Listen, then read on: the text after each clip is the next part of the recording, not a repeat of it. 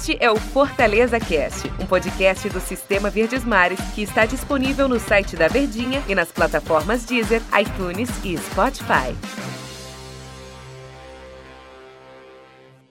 Olá, amigo ligado no Fortaleza Cast. Bom dia, boa tarde, boa noite, boa madrugada para você que nos acompanha em qualquer horário que for, né? O podcast tem uma febre no mundo inteiro. Bom demais acompanhar a gente. E um abraço para a nação tricolor. Nós estamos por aqui em mais um episódio do Fortaleza Cast. Valeu você que está nos acompanhando. Eu, Denis Medeiros, ao lado de Tom Alexandrino, nosso comentarista aqui do Sistema Verdes Mares. E aí, Tom, de tudo frente, bem Denis. De tudo frente. bem, né, Denis? De tudo frente tranquilo, e de cara. máscara. Tudo é, bem, Tom? rapaz, tudo bem, tudo tranquilo. Tira a máscara só pra gravar e de longe, distanciamento, quase dois metros aqui de distância. É verdade. Então a gente está aqui para falar sobre a, a questão do Fortaleza nessa reta final de Campeonato Brasileiro que mais pega o torcedor e a turma fica na expectativa. É claro que no episódio de amanhã, que nós vamos falar especificamente do jogo contra o Coritiba, mas hoje a gente fala sobre é, muitos assuntos interessantes aqui, inclusive o- os adversários diretos do Fortaleza, os- concorrentes diretos nessa briga para permanência, para continuar na elite do futebol brasileiro. É, e de quebra, a gente tem que falar assim um pouco do jogo contra o Coritiba, porque o Coritiba ainda não morreu, né? Ele tá vivo ainda na competição. E muita gente fala: "Poxa, vai enfrentar o Coritiba, vai enfrentar o Vasco da Gama. Não tem outro resultado a não ser a vitória diante dessas duas equipes". Eu penso desse jeito, até eu comentei aqui semana passada em outros episódios. Não existe outro resultado que não seja a vitória pro Fortaleza. Contra o Coritiba e contra o Vasco são dois jogos em casa. Mas o Coritiba vem cinco partidas sem derrotas no Campeonato Brasileiro. O Coritiba, ele tem quatro empates e uma vitória nos últimos cinco jogos. Teoricamente, ser- pela tabela, seria um jogo tranquilo pro Fortaleza, ou pelo menos um jogo de obrigação pra ganhar. Mas a história não é bem assim, né, Tony Alexandrino? E que fase tenebrosa do tricolor de aço, hein? Rapaz, até porque nesse contexto de Série A de Campeonato Brasileiro, o equilíbrio ele prevalece, né? Por mais que determinada equipe tá na zona de rebaixamento, não ganha tantos jogos e vá a campo ou que tá próximo ao rebaixamento, é uma equipe que talvez ela não traga tanto a pressão de vitória, porque ela precisa fazer ter um aproveitamento de reta final de campeão. Um aproveitamento semelhante ao do Inter, ganhar todos os jogos praticamente. O Inter que bateu o recorde de nove vitórias seguidas. Então, o cenário ele é muito difícil por conta do adversário, pelo nível e pelo momento e circunstância do campeonato, onde o nivelamento ele é cada vez mais aparente, diante de um Fortaleza que não vence, não vai ter seu treinador, tem um elenco cada vez mais reduzido por algumas perdas importantes e além de outro detalhe, tem uma pressão muito grande. Porque o Fortaleza vai enfrentar o Coritiba, ele não tem essa margem, ah, se empatar a gente não tem mais margem para isso. Não tem como recuperar pontos perdidos, principalmente contra aquele diante daqueles confrontos onde o torcedor visualiza, nós também que projetamos. Agora esses dois, Coritiba, Vasco e ainda tem o Bahia dentro de casa. São os três jogos que restam pro Fortaleza aqui em Fortaleza mesmo, na nossa capital. Então não dá para pensar algo diferente de nove pontos. O... Então o Fortaleza ele tem uma obrigação, uma pressão e uma necessidade de vencer. Ele não tem alternativa de outro resultado para esses jogos. São três vitórias, são nove pontos somados. E aí a gente projetando o mundo ideal, Fortaleza chegaria à margem dos 44 pontos. 44 pontos, para mim, na minha cabeça, tá livre. Não é aquela margem dos números mágicos de 45, mas 44 tá livre. E ainda tem outro detalhe.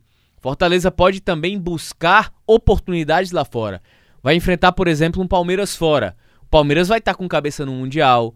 E por mais que não chegue à final do Mundial, seja lá o que for, tem Copa do Brasil no meio do caminho. Então ele vai estar com as atenções voltadas para isso. E a gente sempre fala: Campeonato Brasileiro é o campeonato da oportunidade.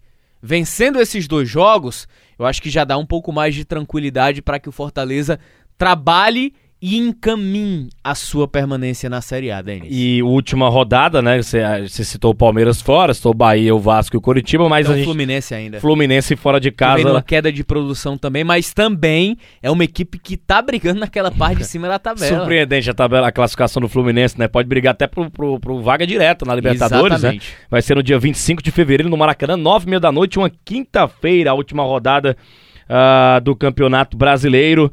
E aí o Fortaleza jogando nesse último, nessa última partida. Tomara, né? Que já com os 44 pontos e projetando, quem sabe, uma vaguinha aí, a última que seja, né, na Copa Sul-Americana. Mas a gente fala também, uh, já projetando essa, essa situação contra o Coritiba, dos adversários diretos do Fortaleza, né? Eu ainda vou colocar nessa briga, vou deixar o Coritiba e o Goiás fora, mas vou colocar nessa briga o Esporte, o Bahia e o Vasco.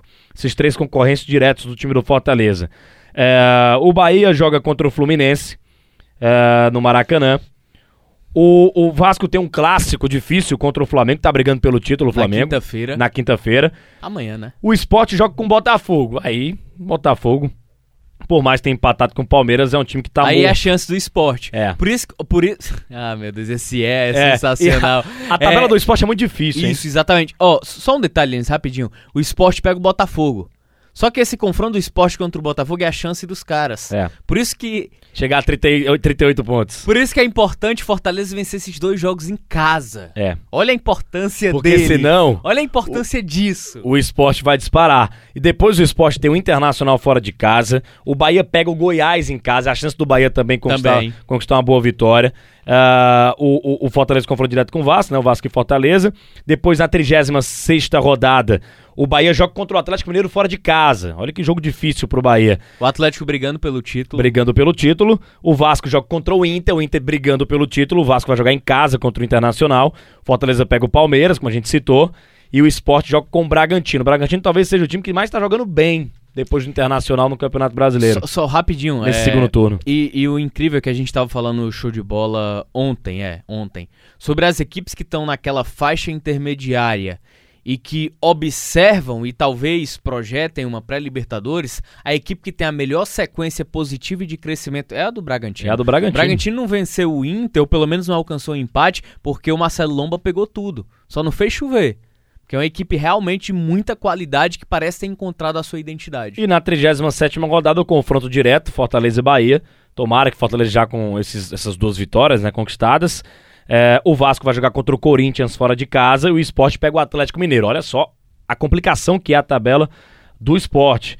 Na última rodada, Fluminense e Fortaleza, Vasco e Goiás, aí vida fácil teoricamente para o Vasco.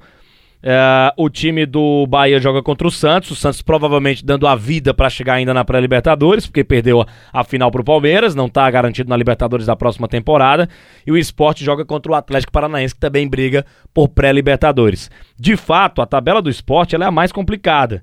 Mas não adianta se agarrar nisso, né? E o torcedor fica pensando: a gente confia mais no Fortaleza ou no tropeço dos adversários? Então tem essa situação total, porque eu vejo muita gente falando, muita gente comentando que, ah, o esporte que vai cair, porque a tabela do esporte é difícil e tal, a gente confia muito que o Fortaleza conquiste pelo menos mais duas vitórias, o esporte não vai conquistar esse, essas vitórias que precisa, e o esporte quem vai cair, eu vejo muita gente falando que o esporte vai cair. Eu, de fato, também acho a tabela do esporte mais difícil, mas o Fortaleza não pode se confiar em apenas não, secar os adversários. Isso não existe, né? não, isso não existe, não, até porque nessa reta final de competição não dá para você jogar a sorte na mão dos outros, né? Situação que o Ceará viveu ano passado. Não é porque o Cruzeiro ajudou que o Ceará depositou. É um risco muito grande, é um risco muito mal calculado.